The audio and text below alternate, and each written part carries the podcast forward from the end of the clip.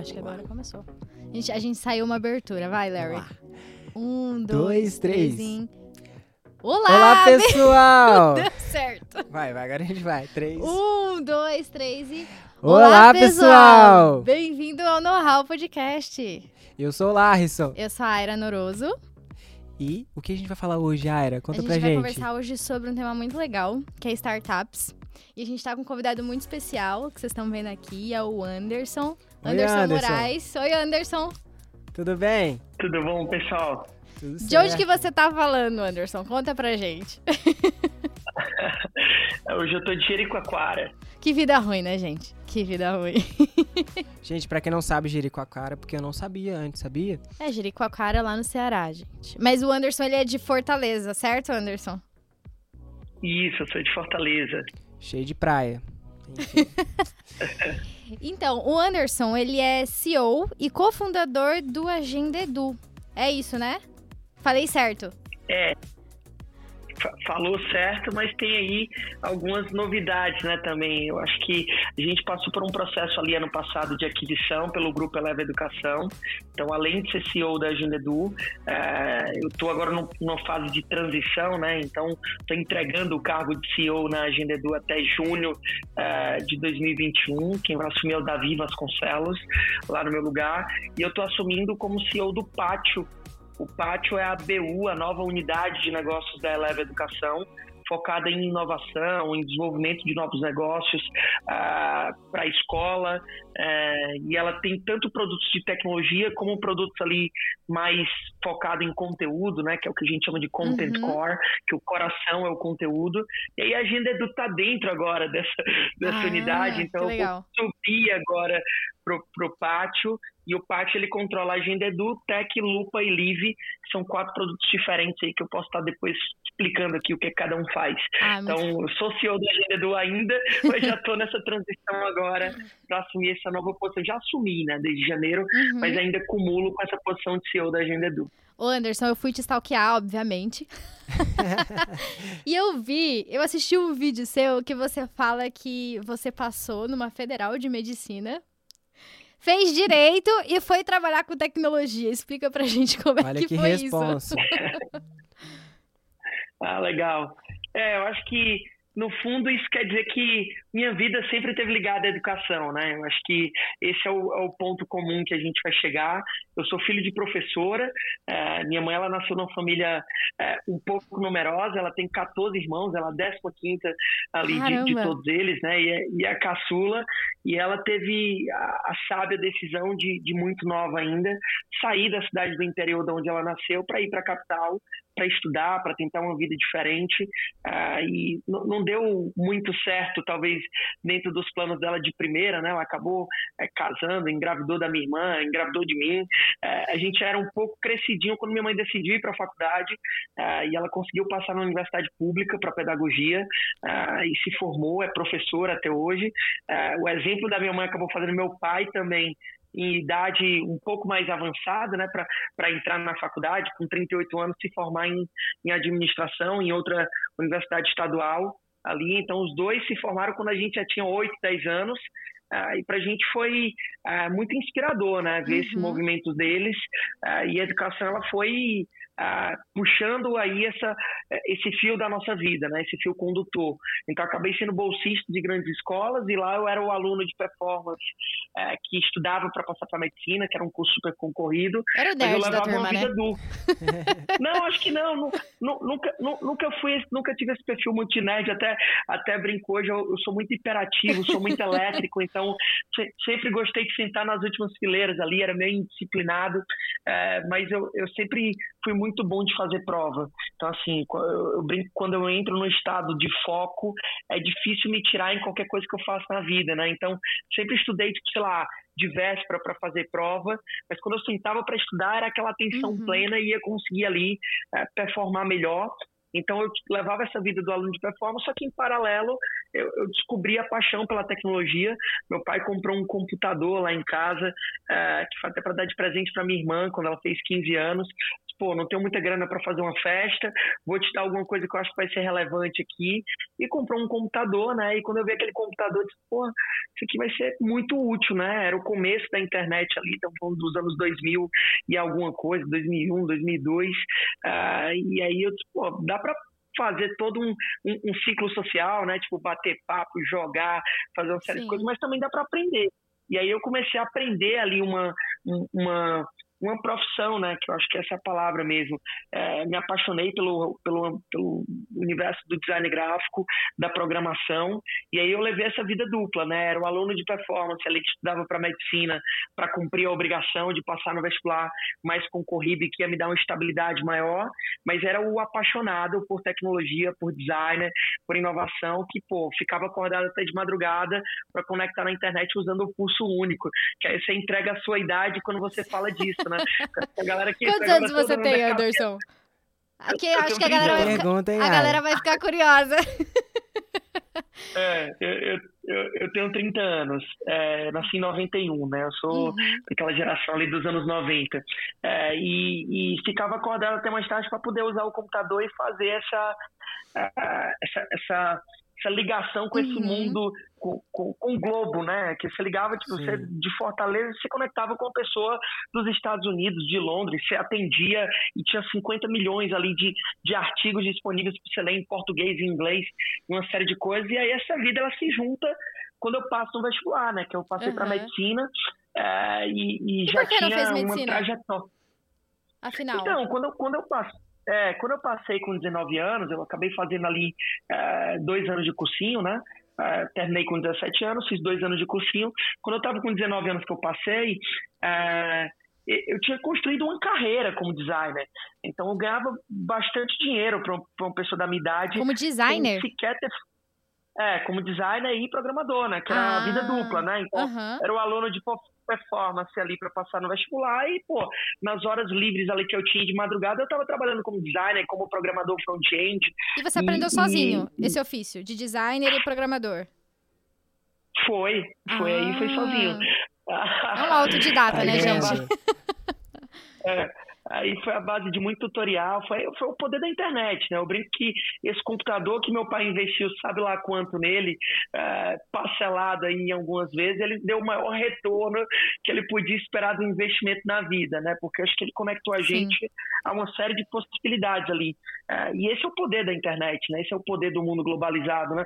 É de dar acesso a quem talvez não teria acesso quando ele não existia. Então, assim, é, e, e, aí com 19 anos eu passo para vestibular, só que eu já ganhava sozinho o que meu pai e minha mãe ganhavam juntos algumas vezes ali, então por conta uhum. que eu uhum. já tinha feito uma carreira muito forte dentro disso, cara, voltar para estudar agora vai ser um retrocesso, né? Que medicina era um curso de uh, integral, entrar de manhã até exige muito à noite, tempo, tal, né?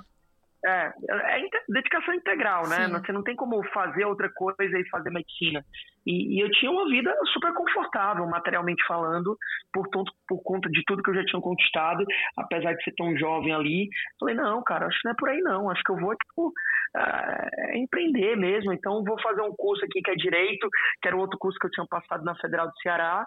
Uh, que era um curso super bom, super renomado, uh, só que era um curso de meu período, né? Era de sete da manhã a meu dia, isso quando tinha aula, né? Aí dava para conciliar, né? Que...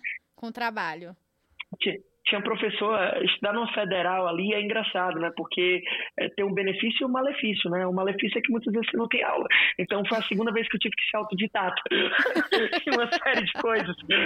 Então, é, mas também me, me, me permitia ter mais tempo. Então, daí, eu usei esse tempo livre justamente para tocar a minha empresa, que foi uma agência de publicidade que eu, que eu fundei aí nessa época, e fazia uh, o, o, o curso ali de direito. Então, assim, foi o porquê da, de, de não ter ido para medicina, às vezes não é tão, tão simples de explicar, né? Mas é porque já tinha um investimento de, de quase 12 anos ali nessa carreira em paralela que tinha me feito alcançar ali um, um patamar legal, que era uma coisa que eu uhum. gostava de fazer e que não fazia sentido é, abandonar isso depois de tanta energia colocada e de tanta coisa conquistada, né? Então não então, foi. Acho que é... Então não foi algo do tipo assim, trocar o, o certo pelo incerto. Na verdade, você já tinha o certo e trocar o certo pela medicina seria trocar pelo incerto.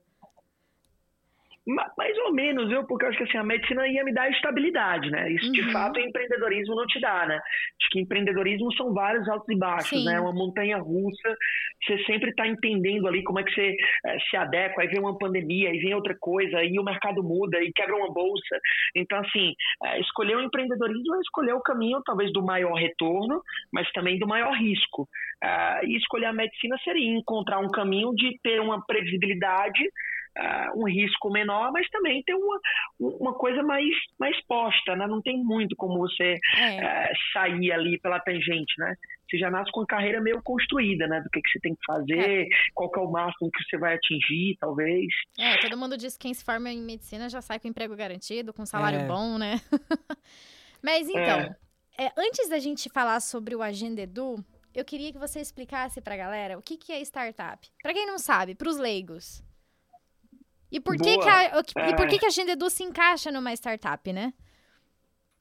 Legal. É, tem um conceito aí de um, de um professor de Colômbia chamado Steve Blank, que é um dos caras que um dos primeiros caras a, a, a falar esse termo, né, ou a escrever sobre isso. Uh, e um dos, dos alunos dele até acabou escrevendo um livro fantástico o que é quase como se fosse a bíblia das startups, que se chama The Lean Startup, né, que é o Startup Enxuta, uh, a versão dele em, em português. É, ele fala que startup é um, é, é um negócio de base tecnológica inovadora, Uh, em busca de um modelo de negócios repetível e escalável, né? Então, é, basicamente, uh, é você ter alguma coisa que é inovador, onde você está bu buscando um modelo de negócio, uma forma de monetizar aquilo, uh, que, que, também tem uma base tecnológica ali por trás e que seja repetível e escalável. Então, em vez de eu uh, fazer uma coisa que, para cada para cada produto ou serviço que eu vá fazer, eu cresça a estrutura de pessoas que eu tenho, ou eu cresça a estrutura de custos ali, a lógica do startup é que ela é tão eficiente que à medida que ela aumenta o volume dela, ela se torna cada vez mais, mais, mais atrativo, né? mais escalável. Sim. Então, esse é o conceito é, teórico, né, vamos dizer assim, de startup, é, mas se eu fosse fazer um conceito menos teórico, é, menos cravado em livro, eu diria que, porra, Startups são bons negócios que resolvem boas dores ali, que várias outras pessoas tentaram resolver de formas diferentes e estavam resolvendo, mas talvez é, é, esses bons negócios que vão buscar na tecnologia Sim. essa inovação, é, esse aumento da eficiência de como se resolve um problema ou dor e que consegue né, trazer ali um, um crescimento acelerado e um crescimento exponencial, é, pode ser ali uma outra definição mais, mais livre né, do que é uma startup. Sim. E uma pergunta, assim, startups tem tudo a ver com empreendedorismo, certo? É, como que é o começo das startups? Porque não é um negócio fácil, né? Como que é o começo? Qual, quais são as dificuldades? Como que você se encontrou nisso também, que é um ponto legal de falar. Boa. É, eu acho que, a priori, é, eu, eu, gostaria de ter uma resposta única para essa pergunta, mas é porque hoje em dia é muito diferente, né? A gente está falando de 2021, então já tem startup que já vai nascer com 40 milhões de investimentos, 100 milhões, então assim, é, e tem startup que vai nascer é, e tem startup que vai nascer numa garagem. Então, é, hoje as startups elas nascem de pontos diferentes, né? Então, assim, na verdade sempre foi. No Vale do Silício, que foi onde esse, é, esse boom surgiu aí dessas empresas inovadoras é, e tal, esse negócio já é dessa forma há mais anos do que aqui no Brasil, onde esse cenário de venture capital, de capital de risco, ele demorou um pouco mais aqui para sedimentar, né? Então, o brasileiro era menos apetitoso a risco, né? De investir nesses negócios inovadores, acreditando que um dia eles poderiam se tornar algo muito grande. Hoje em dia não, hoje você tem vários fundos, tem vários investidores anjos, você tem vários empreendedores que já venderam seus próprios negócios e que voltam para o ecossistema para investir. Eu mesmo invisto em startup, invisto em fundos de investimento que investem em startups.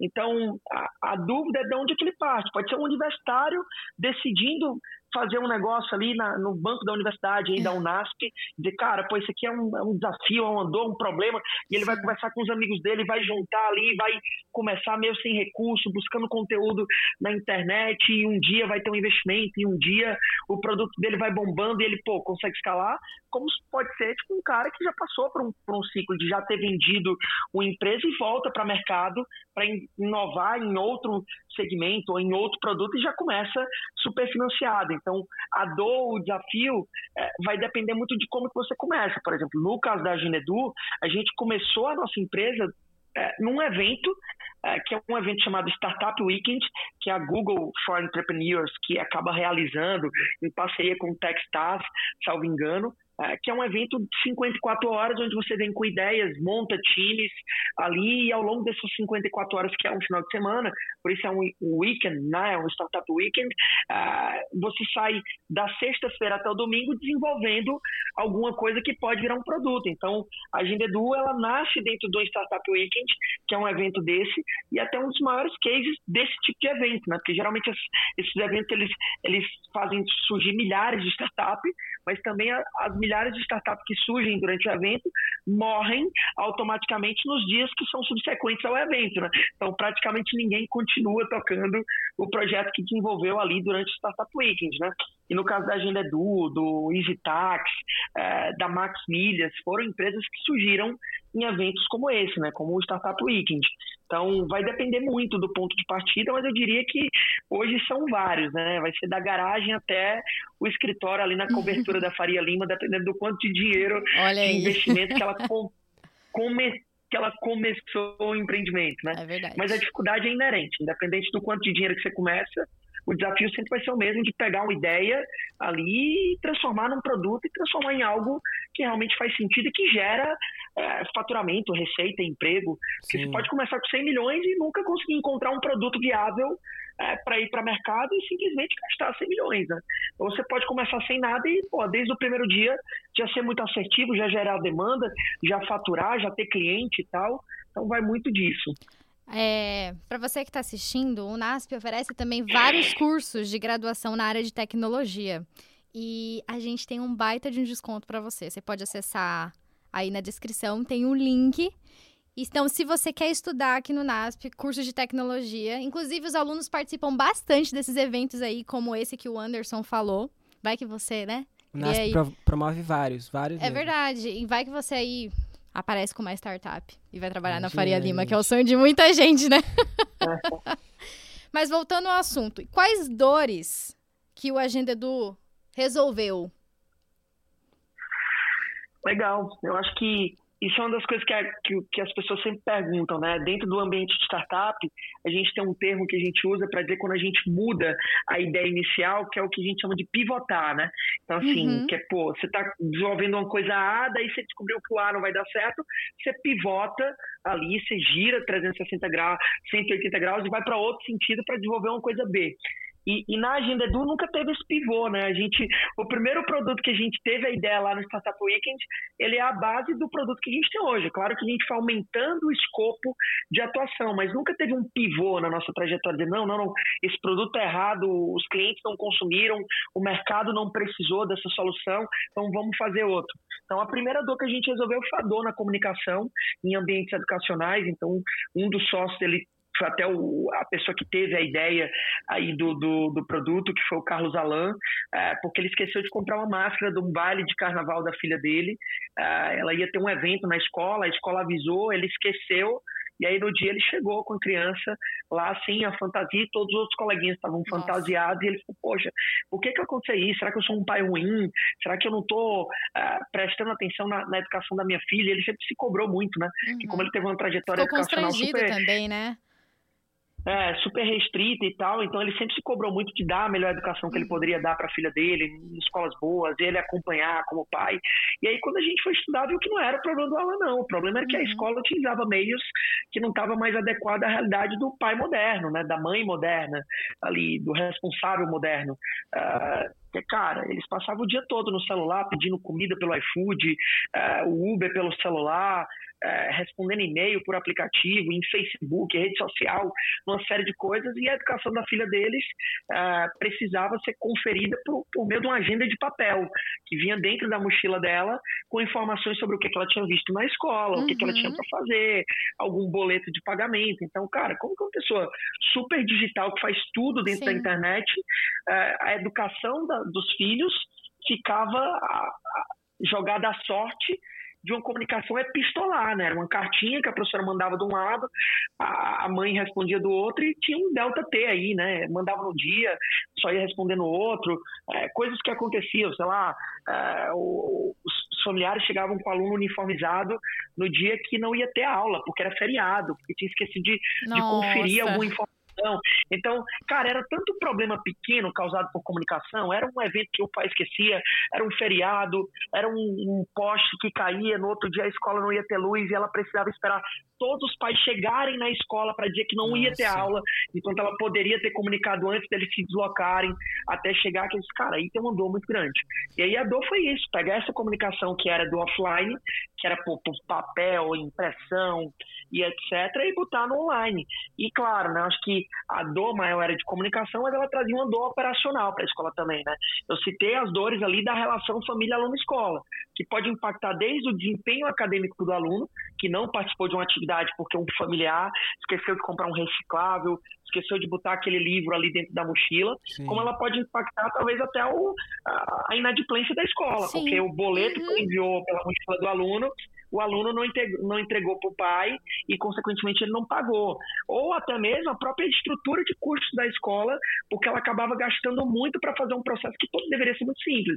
Então, vou dar um exemplo. A gente tem uma escola que tem 15 mil alunos aqui, que é cliente nosso desde 2014, que ela usava até caminhão, ela gastava até gasolina para fazer comunicação, porque em vez dela ter vários parques gráficos distribuídos em várias unidades escolares que ela tem, ela centralizou a gráfica em um local só e essa centralização da gráfica fazia com que ela imprimisse num lugar só e ela tinha que mandar um caminhãozinho entregando os, os comunicados. Muito complicado, né?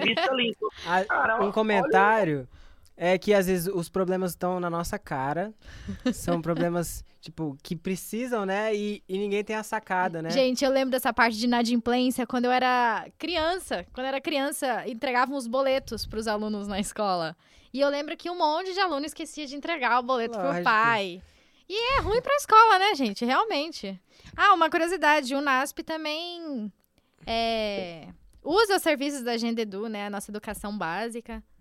E a galera aqui Isso. particularmente gosta bastante. Eu sempre ouço falar coisas boas, pelo menos. É, realmente. é... Eu já cheguei a visitar, vocês ficam em Hidrolândia, não é isso? Hortolândia. Hortolândia. A gente tem três campi. Hortolândia, Gero Coelho e aqui é São Paulo, capital. Ah, vocês em São Paulo, capital. Sim, eu exatamente. Conheci a, é, eu conheci a sede de Hortolândia, é, lá onde fica do lado do, do IATEC, né, que é o é Instituto é de Tecnologia. É isso mesmo. Então, bem legal lá. Fantástico. Legal. Eles vão estar nos assistindo também, né? Ou ouvindo. É, então vão sim. é, pode falar, Aira. Sei que você tem uma dúvida aí. Não, eu, eu lembro que eu vi várias coisas de desse negócio de que as startups elas começam numa garagem. Eu tinha a impressão, na verdade, que, que startup eram empresas assim com base tecnológicas, com bases tecnológicas que começavam pequenas. E você comentou que tem umas que já começam com um baita de um investimento, investimento né?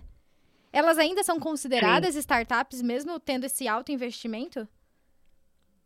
Sim, sim, porque eu acho que aí você volta para aquele conceito teórico que eu falei, né? São empresas nascentes, então o critério é ser nascente e não ser pequena, de base tecnológica, uhum. em busca de um modelo de negócios repetível e escalável.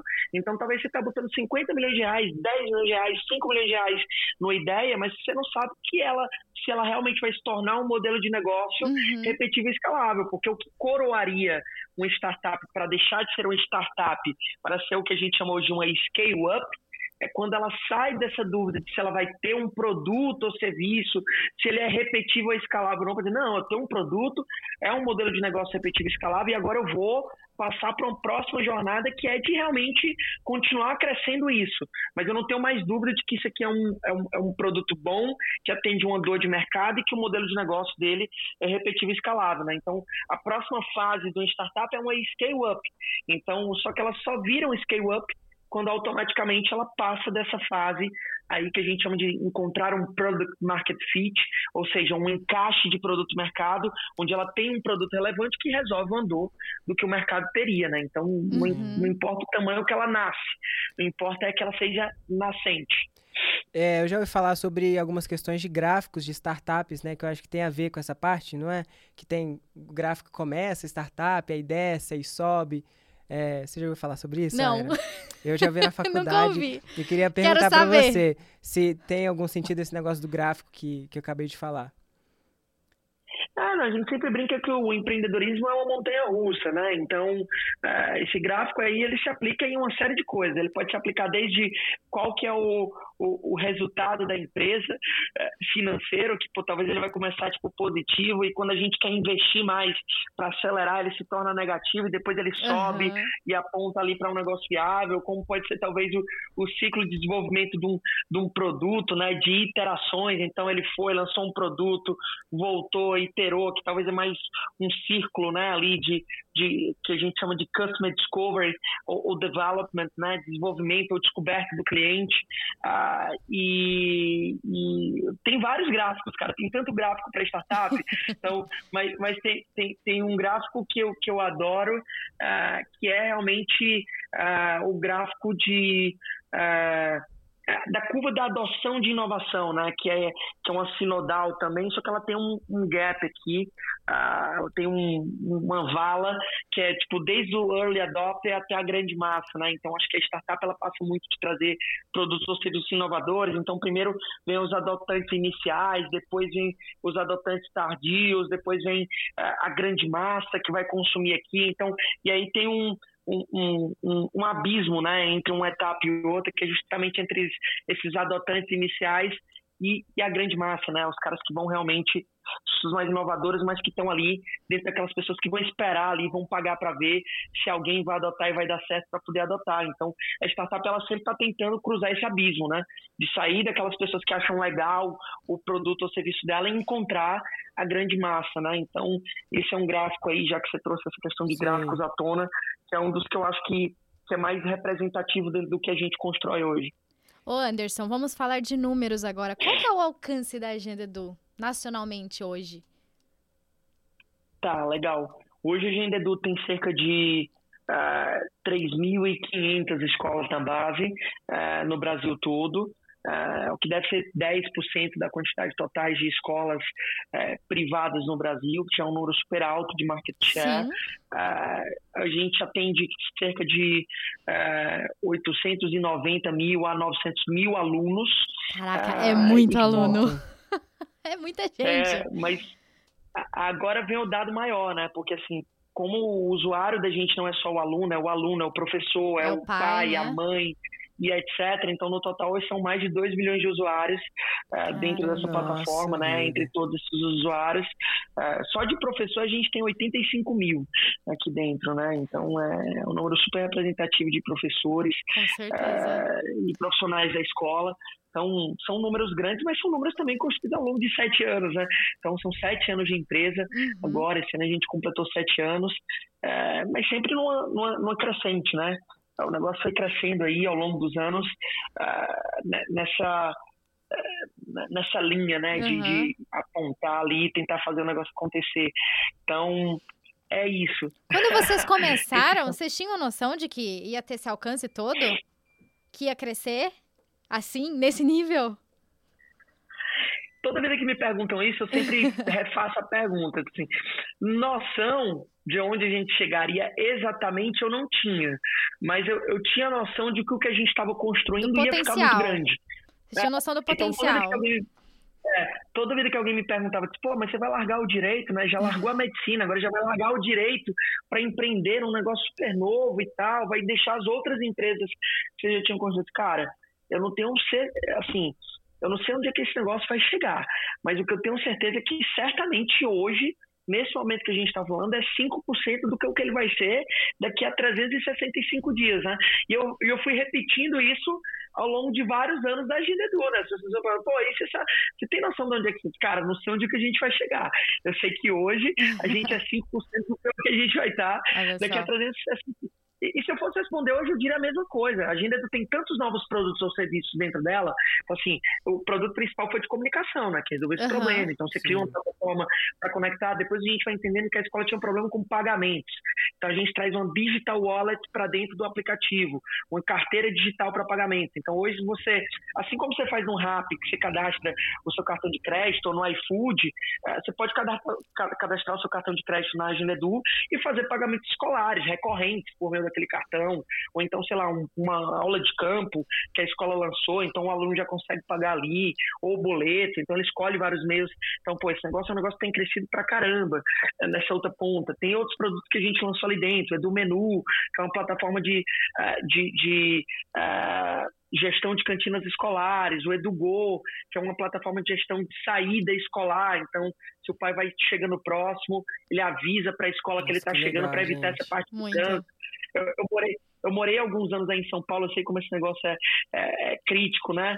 É, então, e, e, é um andor realmente das escolas. Tem o Mais Edu, que é a nossa plataforma de cursos é, para formar professores em metodologias híbridas, como que eles dão aula melhor hoje nesse, nesse cenário, como que eles usam melhor a tecnologia. Então, tem um, um microcosmos Sim. de produtos Cara, ali dentro da Agenda né? Edu. E vocês ganharam já é, vários prêmios, só, né? Bastante. Você pode falar eles pra gente? Pra falar pra galera aí? Esses tá. prêmios. A gente, a gente brinca que a gente sempre foi uma startup que gostou muito de ganhar prêmio.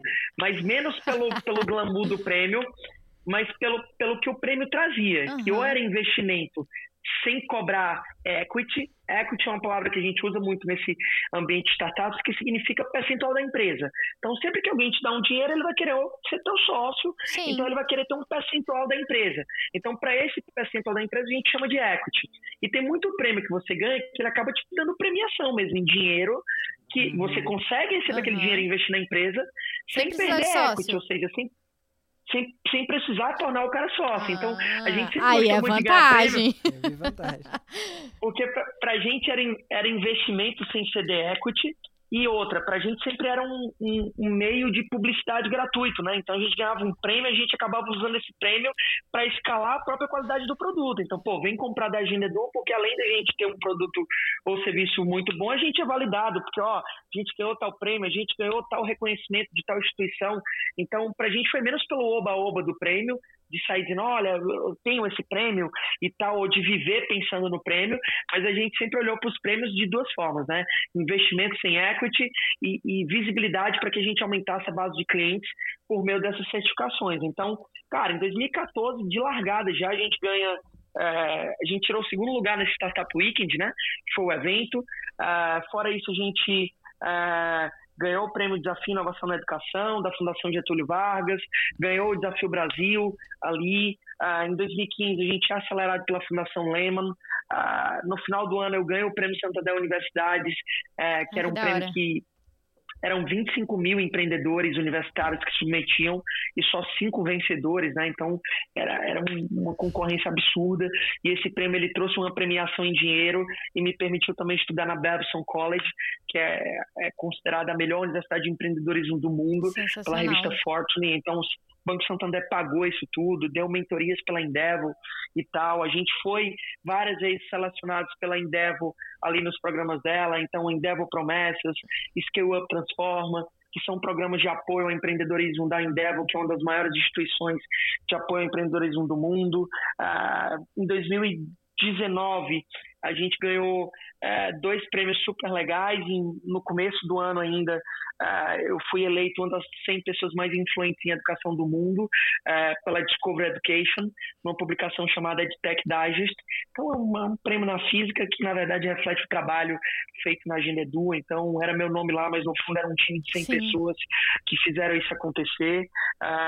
E no final do, do ano de 2019, a gente terminou o ano com um prêmio ali Uh, que foi um prêmio de startup do ano uh, pela ABS, né, que é a Associação Brasileira de Startups, que acontece no Case, que é o maior evento de startup empreendedorismo da América Latina. Então, são 10 mil pessoas, três dias de evento e tal. E eles têm esse negócio chamado Startup Awards, que é como se fosse o Oscar do empreendedorismo nacional.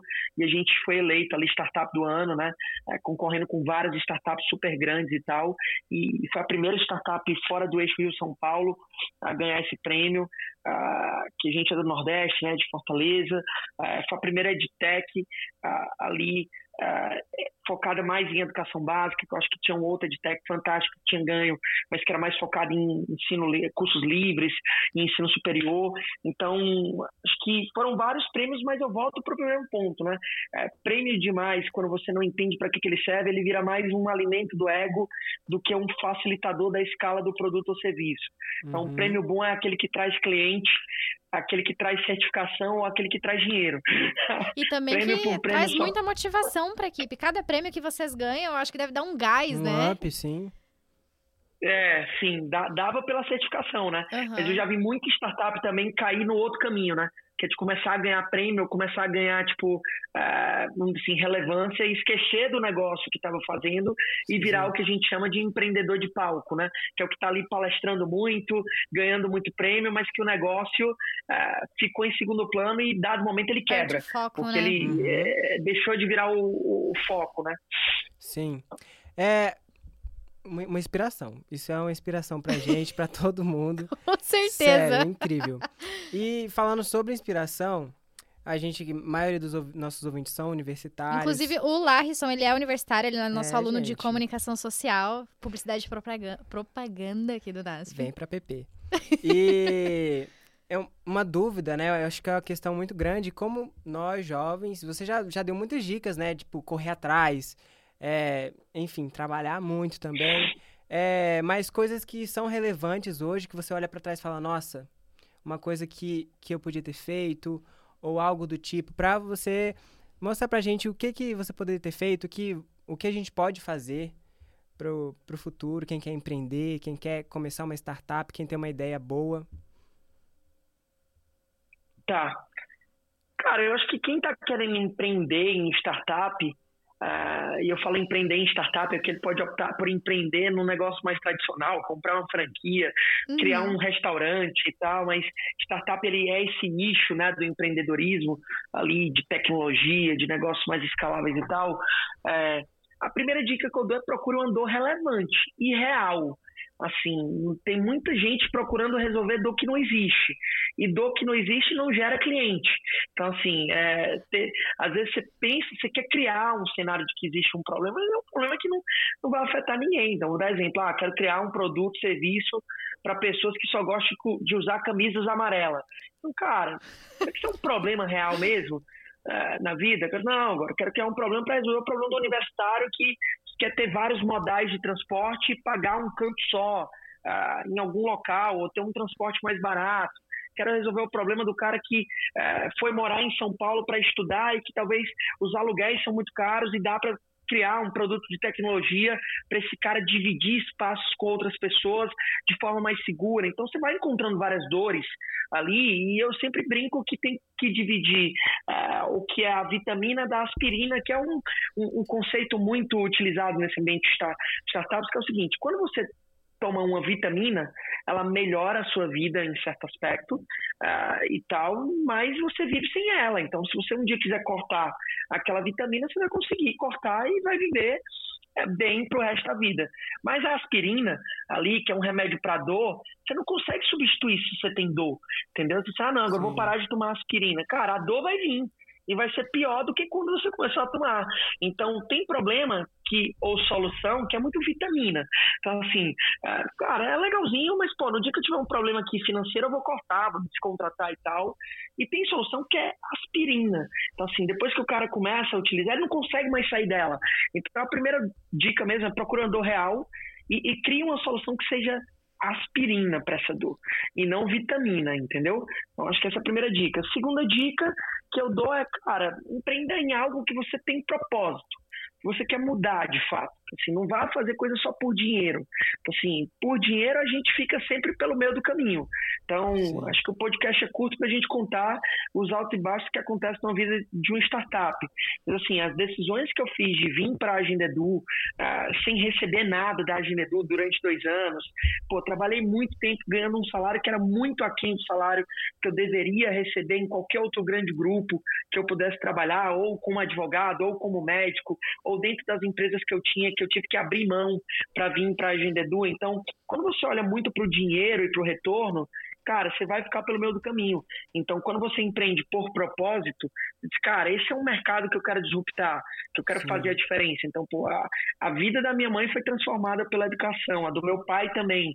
A minha foi transformada por, por educação. Então, quando eu olhava para a educação, eu olhava muito mais como um give back de, cara, a educação mudou a vida da minha família. Então, como que eu consigo trabalhar agora em um produto que vai mexer a educação para que ele impacte a vida de outros milhares de pessoas que talvez não Sim. tiveram tanta sorte de ter tido esse acesso que eu tive, né? E, por exemplo, a Agenda Edu, ela é gratuita para escolas públicas. Então, uh, e, e, a gente vai, vai fazendo algumas coisas assim para tentar encontrar sentido no que a gente faz, Sim. né? Que ele tem que ir além do dinheiro. Então, é, isso, que é até um valor da agenda do brilho no olho, mão na massa, disposição para ajudar, aprendizado contínuo, Sim. respeito às diferenças. Então, cara, isso tudo ele tem que internalizar, ele está no propósito da empresa, né? Então, a segunda dica é, não faça por dinheiro. Se você começar fazendo esse negócio só por dinheiro, você já começou errado. Você não aguentar dois anos empreendendo em startup. É verdade. Porque são muitos altos e baixos. Então, assim, a empresa fica quebra, não quebra, durante várias vezes, entendeu? Então, não tem muito o que você fazer ali. É Bastante um resiliência. É, e, e, aí eu acho que a última dica que eu daria, se fosse para me restringir a, a, dar três dicas ali, é, busque conhecimento, entendeu? E tenha humildade intelectual. Então, Sim. não adianta só você, tipo, ah, encontrar uma boa... É, pô, identificar uma boa dor e descobrir um produto que realmente vai ser aspirina, fazer aquilo por propósito, que você acredita na mudança daquilo que você está fazendo, é, mas você não tem a humildade para aprender com quem já fez, Sim. ou de perguntar quando você não está se sentindo confortável em dar um próximo passo. Então, os empreendedores que, que têm humildade, que sabem escutar, que procuram grandes mentores, que procuram, tipo, grandes instituições, seja o Endeavor de apoio ao empreendedorismo, ou seja, sei lá, o NASP faz um, um, uma iniciativa de apoio startups que conecta com várias pessoas, ou a, o próprio podcast que vocês estão trazendo agora, que é informativo e inspiracional também, acho que, que cumpre esses dois papéis aqui, e a pessoa tem esses recursos, se ela não vai atrás ou ela não utiliza deles, a, a tendência dela é, é não conseguir é, acertar Sim. a mão também, porque é, uhum. é, é muita ousadia nossa a gente acordar pensando que a gente dominou todas as coisas do mundo, né? Então, Doce ilusão, né? humildade, né? É, essa humildade intelectual é muito importante para tocar um negócio, porque você sempre vai estar tá fazendo uma coisa nova. Então, assim, a gente não falou de números de resultado da Agenda Edu, mas, cara, a Agenda Edu recebeu mais de 5 milhões de reais de investimento, recebeu investimentos ali de fundos de investimento nacional e internacionais, que foi o caso da Media Network, que é o fundo de investimento do PR Media, uh, que é o fundador do eBay, né, que é aquele grande, Caraca, aquele grande conglomerado de tecnologia, né, multibilionário hoje no mundo, e ele é signatário de um negócio que a gente chama de The Giving Pledge, que é o pacto pela generosidade, ele se comprometer a doar toda a fortuna dele ainda em vida, né, e aí ele, uma das iniciativas foi a criação desse dos que mais investe em educação no mundo em países subdesenvolvidos, que é um fundo de impacto social, né? Então ele quer ali que você dê retorno, mas que você entregue impacto social. Então, cara, é, foi tanta coisa que aconteceu na nossa jornada, é, e se a gente não tivesse tido a humildade de chamar pessoas diferentes, de, ó, oh, vou dar esse passo, como é que eu faço isso, pô, vou dar esse outro passo, é, cara, tinha ficado pela metade, entendeu? Uh, a gente começou um negócio muito pequeno, eram, éramos quatro sócios a partir de Fortaleza. Em um ano o negócio já estava quase no Brasil todo, tendo escolas em vários estados ali utilizando. Com dois, três anos a gente já atendia mais de, sei lá, mil escolas no Brasil todo, com quase um milhão de usuários. E o negócio só foi crescendo, os números de faturamento, de pessoas. Hoje o time tem quase 110 pessoas, e é porque startups são negócios que são mais mais enxutos, né, para não uhum. inflar muito o quadro pessoal, uh, mais, mais otimizado. Então, uh, cara, tem que ter muita humildade, porque para fazer isso tudo, uh, ninguém sabia o que estava fazendo pela primeira vez. Mas a, humildade de procurar pessoas que direcionaram o nosso caminho, que, que deram tempo delas, que deram votos de confiança ajudou a gente a chegar onde chegou. Então, eu diria que seriam esses os meus três conselhos aí para quem está querendo empreender uh, e, que gostaria de ter recebido ali no, no, no, meu day one, né, enquanto empreendedor, né, no meu dia um, enquanto empreendedor. Ô Anderson, e realmente dá para começar uma startup numa garagem? Dá, dá. A gente, come... a gente não, começou numa garagem, mas era quase. A gente começou num coworking lá, uma salinha pequenininha, dividindo com várias outras startups e tal. É, quatro sócios, um único propósito, que era mudar a educação, muita energia ali, muita vontade de fazer a diferença e, e as coisas vão se encaixando quando você tem a, a certeza de onde você está indo, né? Assim, uhum. Você só não uhum. pode perder o norte da onde que você quer chegar, né? Mas dá sim. Acho que dá para começar até dentro de, uma, de, um laboratório aí, da UNASP. Olha aí. Se eles quiserem alugar Olha a oportunidade, uma, gente. Um laboratório para fazer uma reunião. Pessoal, lembrando de novo que você pode ver o link que está na descrição, quem está assistindo pelo YouTube. Lá também tem o QR Code que você pode acessar com a câmera do seu celular. E você vai ter um baita desconto se você quiser estudar aqui no NASP. Anderson, nosso bate-papo foi muito legal. Até, eu tô mesmo. super inspirada aqui, ó. Vou sair daqui e vou, vou querer sair. abrir uma startup também. Vamos montar uma Mayra. Vamos, eu e o Larry aqui vamos montar uma startup. Mas é isso, foi muito legal mesmo. Eu acho que vai também inspirar bastante gente. Aqui a gente tem uma galera que, que gosta de tecnologia, que empenhada. tem potencial. Que tem muito potencial. Alunos nossos, inclusive. E futuros alunos, quem sabe. E é isso aí. É, a gente aproveita. Eu também, né? No caso, eu sou jovem então tenho que aproveitar muito. É. Empreendam. Você, ó, dica para você, ainda tá, tá em tempo. Na verdade, sempre é tempo, né? É, o, Nunca o, é o dono da, da É, KFC, por exemplo, É, né? Começou a empreender aí. com 65 Uhum. anos. Mas é isso, Enfim. gente. Pode falar, não tem Anderson. tempo, não. The time. É, o, o tempo sempre é hoje, né? Eu É. acho que não, não tem tempo você começar, não. A gente já viu empreendedor de startup de 12 anos de idade e de 90, entendeu? Então, é, podem ir tranquilo que, que o intervalo de idades aqui é bem, é bem eclético. então, dá pra começar na hora que quiser. Bom, gente, esse foi mais um episódio do Know-How Podcast. Não deixe de acompanhar os próximos episódios e os que já passaram também. É isso aí. Beleza, gente? Tchau, tchau. Tchau, tchau. Até o próximo Até o episódio. próximo.